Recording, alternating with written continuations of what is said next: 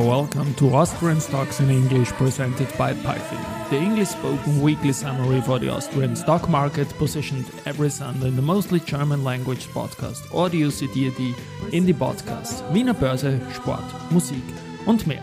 My name is Christian, I'm the host of this podcast, and I will be later on joined by the absolutely smart Alison. The following script is based on our 21st Austria Weekly, and week 20 was a little bit of a holiday week in Vienna with low trading volume.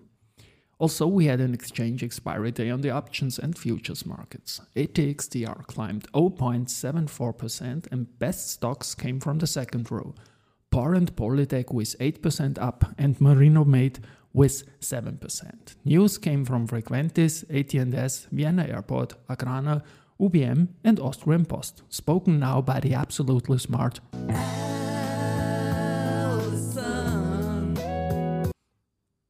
Thank you, Christian, for calling me absolutely smart. And these were the news of week 20. Monday Frequentis, Frequentis, a global supplier of communication and information systems for control centers with safety critical tasks, recently received an order for the communication system Asgard from Germany. The order includes a total of 26 integrated control centers, three emergency control centers, the Fire Brigade Operations Center in Munich, as well as equipment for the training and test environment for the Fire Brigade School in Geretsried. Frequentis was also awarded the contract for the new procurement of the emergency call and radio query system for the control centers of the Integrated Control Center Saarland, ILS. The ILS has been in active operation since February 2023. Asgard is used to take emergency calls, alert the emergency services or coordinate rescue operations. Frequentis, weekly performance, minus 0.65%. Tuesday AT&S. In a challenging market environment, AT&S continued its growth course and generated record revenues in the financial year 2022-23. Consolidated revenue improved by 13% to 1,791 euros million in the financial year 2022-23. PY 1,590 euros million. EBIT rose from 126 million euros to 146 million euros. After a strong first half, the market cooled down significantly in the second half of the financial year, in particular in the growth segment of IC substrates. To address the resulting challenges, we significantly boosted and accelerated our cost reduction programs. We are still convinced that the company is in a good and promising position in segments benefiting substantially from digitalization and electrification, and we are achieving one of our key strategic goals further diversification of our customer base, even faster than planned. CEO Andreas Gerstenmayer comments on the company's perspective. AT&S,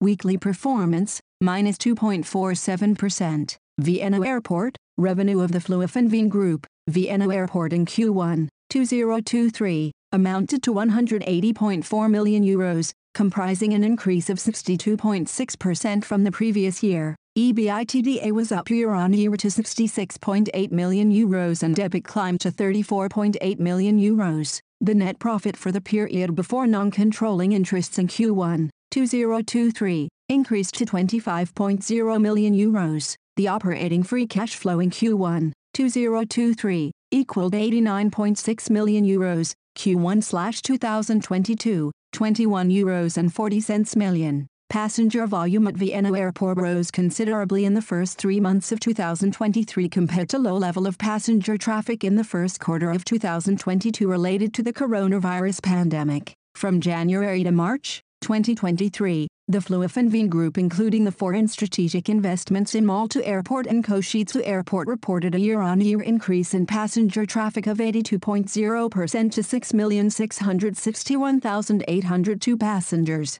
Flughafen Wien, weekly performance, 0.47%. Wednesday Agrana, fruit, starch and sugar group Agrana's revenue of 3,637 euros and 40 cents million in the 2022-23 financial year was significantly higher than in the year before, and its operating profit, EBIT, of 88.3 million euros greatly surpassed the prior year figure of 24.7 million euros operating in an environment marked by the war in Ukraine and the associated further increases in raw material and energy prices and in market volatility, we managed the last financial year's challenges very effectively. In the sugar segment we achieved the turnaround, and the starch segment had a solid earnings performance thanks especially to high ethanol prices in the first half of 2022.23 and a flourishing wheat gluten business. In the fruit segment, we are glad that our colleagues in Ukraine have so far remained physically unscathed by the hostilities, said Agrana CEO Markus Mühleisen.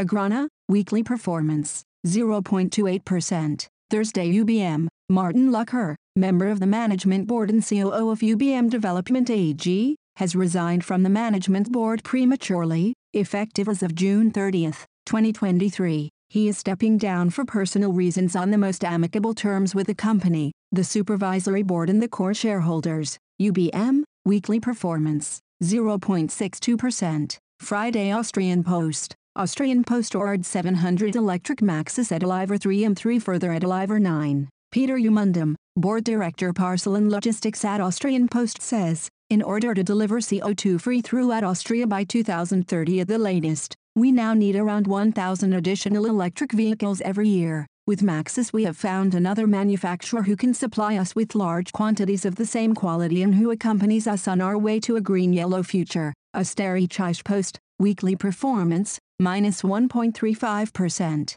And now bye bye from Alison. And Christian, we wish you a great week. Hear you next Sunday.